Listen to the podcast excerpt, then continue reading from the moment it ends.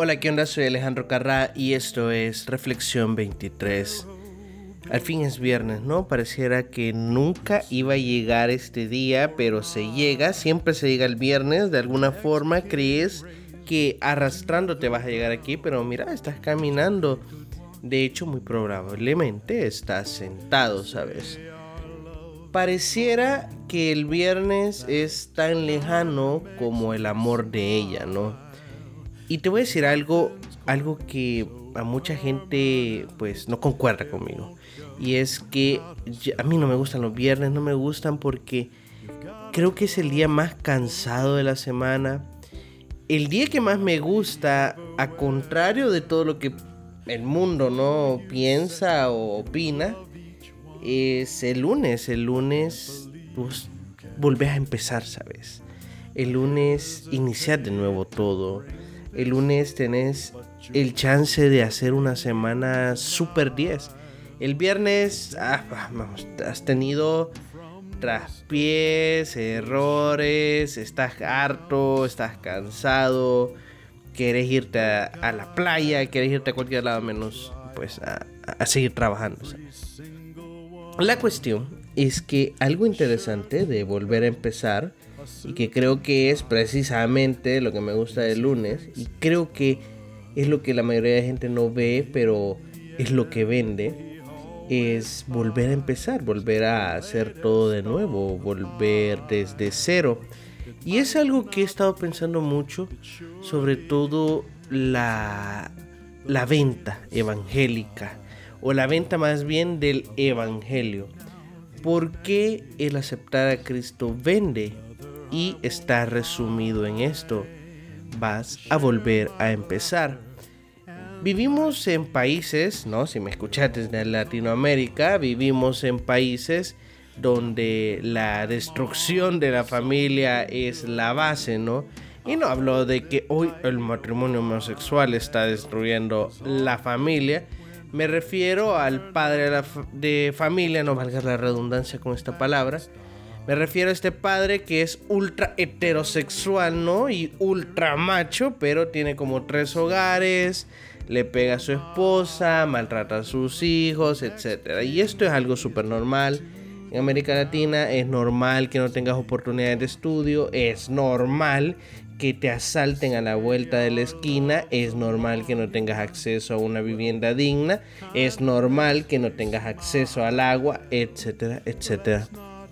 Y cuando vos tenés todas esas cargas, esos problemas económicos, esos problemas familiares, esos problemas emocionales, esos problemas incluso de autoestima, esos problemas que pues no te dejan dormir porque precisamente vivís en Latinoamérica, cuando vas a un lugar en donde te dicen, mira, todo lo que has vivido, todas esas preocupaciones, todos esos problemas, Jesús se las llevó a la cruz y están colgadas ahí, vos decís,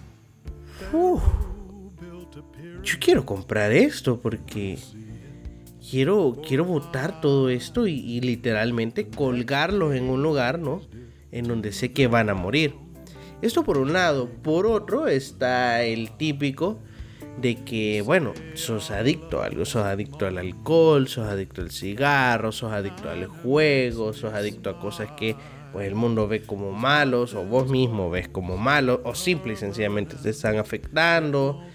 Eh, tenés una mala actitud, tenés cóleras que pues te salen de la nada, eh, robás, qué sé yo, estas cosas malas, ¿no? Y vas a una iglesia y te dicen, hey, desde ahora vos podés empezar de cero. Puedes dejar las adicciones, puedes dejar el maltrato, puedes dejar eso que haces tan mal, es más, puedes dejar los errores, etc. Y ahora sos una nueva criatura. Entonces la gente dice, porque es obvio, es decir, el alcohólico, aunque pues pueda tener un cierto placebo al principio del alcohol o al principio del alcoholismo, llega un punto que el alcohólico pues está sufriendo. Está sufriendo muchísimo y no es algo que le agrade estar, pero es que ya no puede salir, por eso es una adicción. Y cuando vos le ofreces a gente que tiene este tipo de adicciones, y no solo con, con una sustancia, también me refiero con, con tipos de hábitos destructivos y tóxicos, incluso los que son adictos al trabajo, ¿sabes? Cuando le ofreces una solución tan rápida, tan eficaz como alguien decidió morirse con todos esos eh, pecados, esos errores, esos malos hábitos, o con todo lo que conlleva Latinoamérica, ¿sabes? Eh, lo crucificas pues es, es una muy buena oferta. Es como salir de Latinoamérica, pero sin salir del todo, gratis, ¿sabes? Ahí está. Te están diciendo que aceptes a Cristo y si lo aceptas, vas a dejar el alcoholismo. Probablemente Dios te va a ayudar con tus finanzas. Seguramente Dios va a convertir a tu marido. Ese hijo rebelde va a volver a casa. Vas a encontrar trabajo. Si más Dios te va a multiplicar mucho. Pide el carro de tus sueños y Dios te va a dar el carro de tus sueños. Pide la casa de tus sueños, Dios te va a dar la casa de tus sueños. Incluso pide eh, la pareja que has estado añorando todo este tiempo y Dios te la va a dar según como hayas hecho una lista bien específica. Y una cosa increíble, es decir, wow, es, es una cosa de mercadotecnia impresionante. Creería yo que muy pocos influencers pueden mover tanto como lo pueden hacer unos pastores con una comunidad que está sufriendo, ¿sabes? Como en Latinoamérica encontrar una comunidad que esté sufriendo, pues no es tan difícil.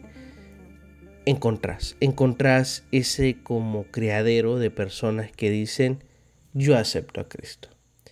Y es interesante porque hasta después que hacen la oración, hasta después que se hacen cristianos, comienzan a entender la cuestión teológica, filosófica e incluso espiritual que conllevaba eso, o al menos que te hacen creer que conlleva eso, y te comienzas a meter y a meter y a meter más.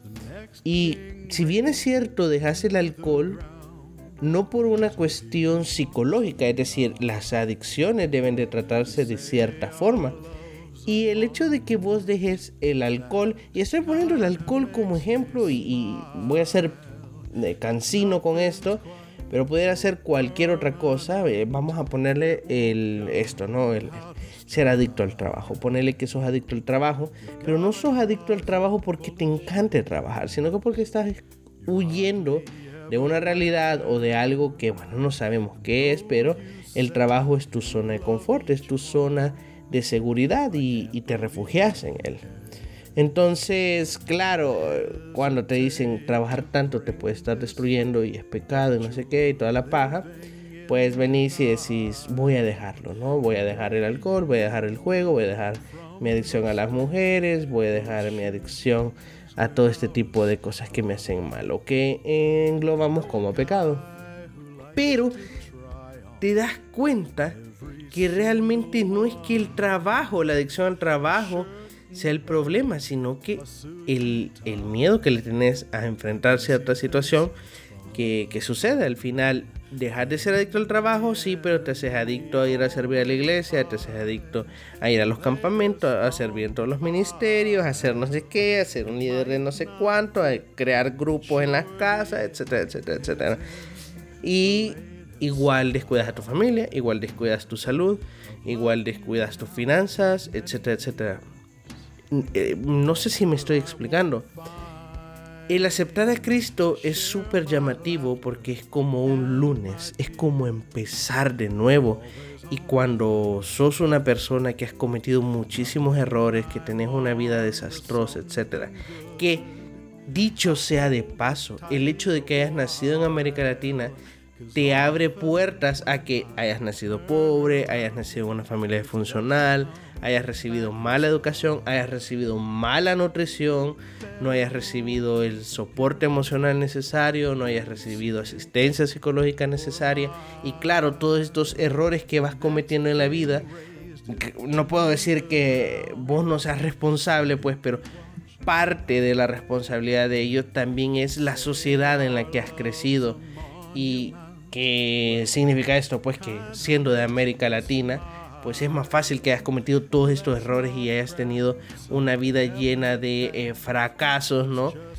Y pues resulta que te dicen, sí, siendo latinoamericano, tienes esta vida de fracasos, pero Jesús clavó este fracaso en la cruz. Si vos lo aceptás, si te convertís a esta religión y, te dan la paja, porque esto de mercadotecnia es buenísimo, te dicen, no es una religión. No es una religión, es una relación, te dicen.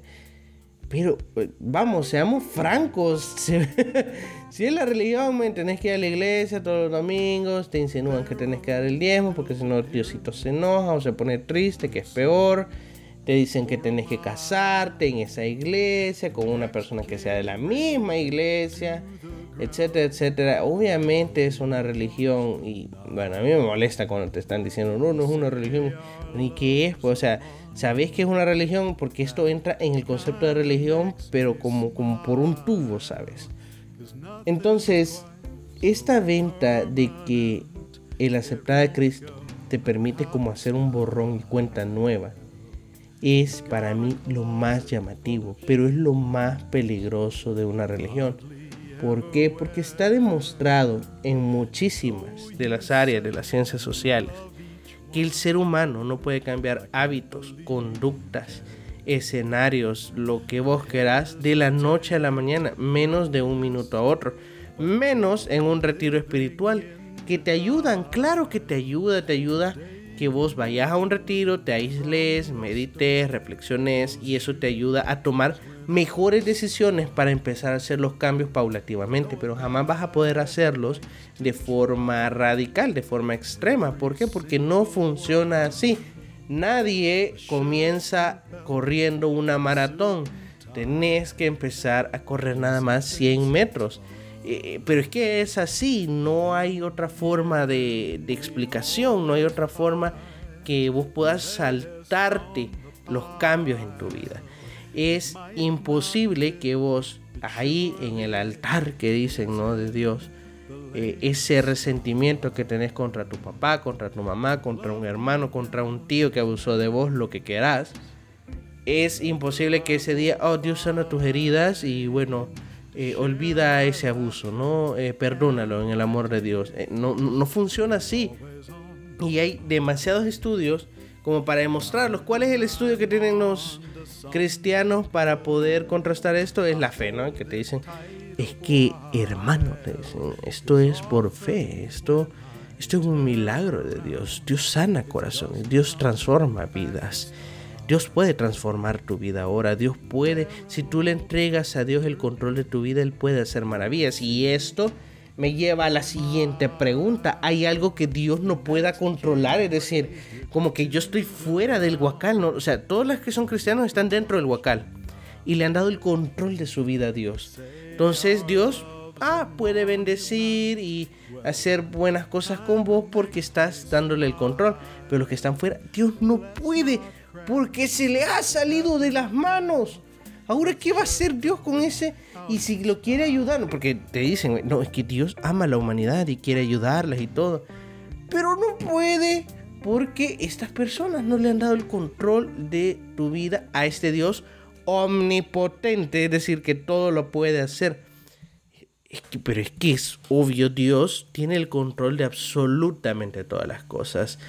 Y creas en lo que quieras creer, sea de la religión que seas, este Dios, este universo, este gran ser, este espíritu, esta conexión, esta sincronicidad, como decía Carl Jung, está conectando todos los sucesos de tu vida y te está llevando a que vos comprendas mejor qué camino debes de seguir.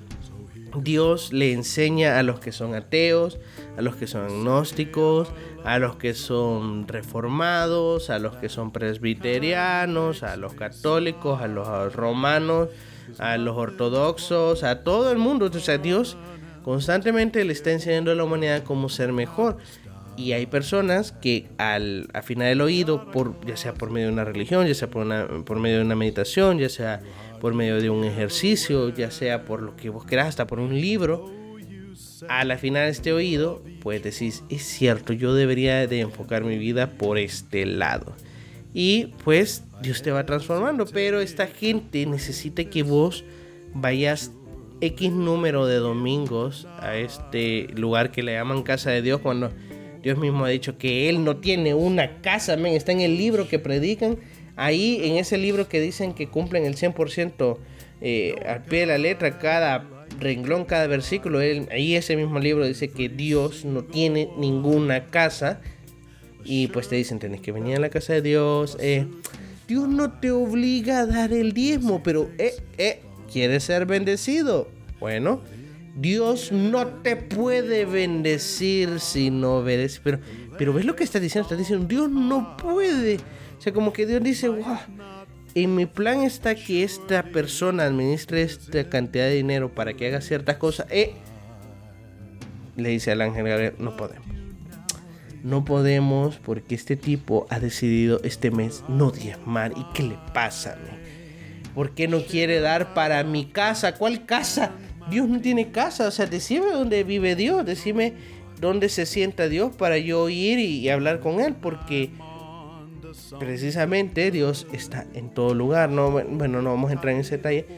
Puede ser un buen mensaje para otro podcast. Pero no el de ahora. El de ahora es qué buen trabajo de marketing tiene la iglesia cuando te dice que aceptes a Cristo. Porque te dice, aquí hay un borrón y cuenta nueva. Pero es mentira, no hay borrón y cuenta nueva. Y claro que Jesús te dice, vengan a mí los que estén cargados, cansados, yo los haré descansar. Pero no te está diciendo, eh, mira, chivo, volvamos a empezar todo de cero. O cuando le dice a Nicodemo, mira, eh, lo importante para entrar al reino de los cielos es nacer de nuevo. Y la gente dice, ah, nacer de nuevo, eso quiere decir empezar las cosas de nuevo. Sí, claro, es que mira, podemos empezar todos los días, pero no es necesario que hagas un ritual, es necesario que te comprometas a que vos encontres las raíces de tus problemas, porque no es que Dios te va a saldar la tarjeta de crédito porque 10 más o porque hagas un rosario o porque hagas un pacto. No, Dios va a decir, este tipo ya puedo saldarle la cuenta cuando aprendas que no puedes topar tu tarjeta de crédito yendo a Sara, ¿sabes? Eso es lo importante de discernir un camino cristiano. O sea, cuando Jesús te dice nacer de nuevo es que miras de una nueva forma las cosas. Pero bueno, recapitulando y resumiendo, no, no, o sea, claro que puedes empezar ahora mismo. Puedes volver a tener la vida que siempre habías querido, pero vas a necesitar un compromiso, vas a necesitar dar un paso tras otro, vas a necesitar buscar terapia psicológica, vas a necesitar ser disciplinado, vas a necesitar eh, negarte a cosas que te gustan pero te hacen mal. Y va a ser un camino larguísimo, tedioso, en donde no todo te va a salir a la primera, pero ten fe aquí, ¿no? Que pues si te comprometes, si sos disciplinado y pasas todas estas cosas, ¿no? Pasas todas estas como mini pruebas espirituales, pues ten por seguro que este gran espíritu te va a devolver según lo que has sembrado. Así que cuando alguien te diga, quiere volver a empezar, quiere volver a nacer de nuevo, eh, volver a empezar como no puedo volver a empezar desde ayer, desde para mañana, no puedo volver. Y, what? ¿Cómo es que Dios no puede controlar mi vida? ¿Cómo es que porque te dicen, Dios es un caballero, Él espera que tú vengas a Él.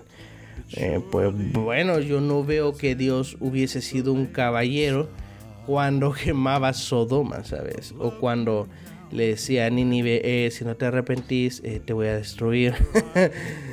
no veo la caballerosidad ahí, ¿sabes?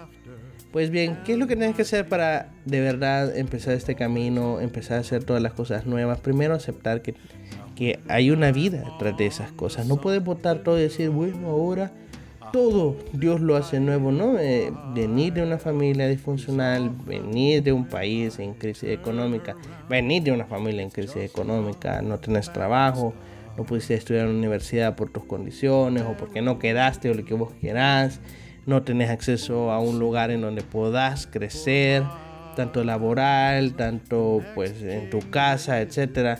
Hay muchísimas cosas que ver.